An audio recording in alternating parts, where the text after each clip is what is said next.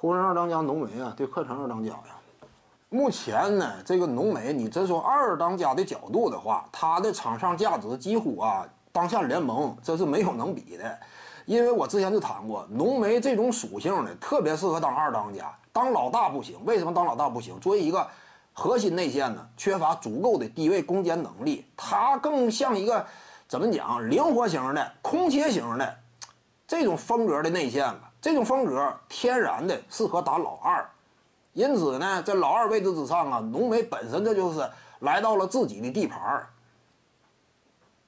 在湖人队呢，他跟詹姆斯之间有什么讲什么。这一赛季，如果你仅就数据角度，甚至呢，包括深层次的一些数据挖掘、数据分析，浓眉的对球队贡献呢，不次于詹姆斯。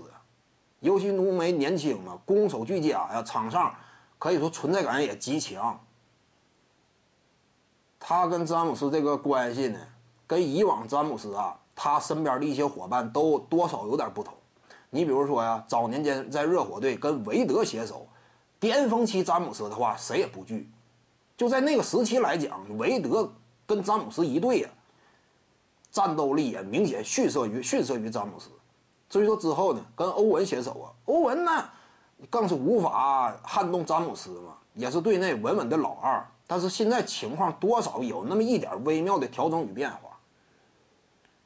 场上进攻端效率啊，各个方面怎么讲呢？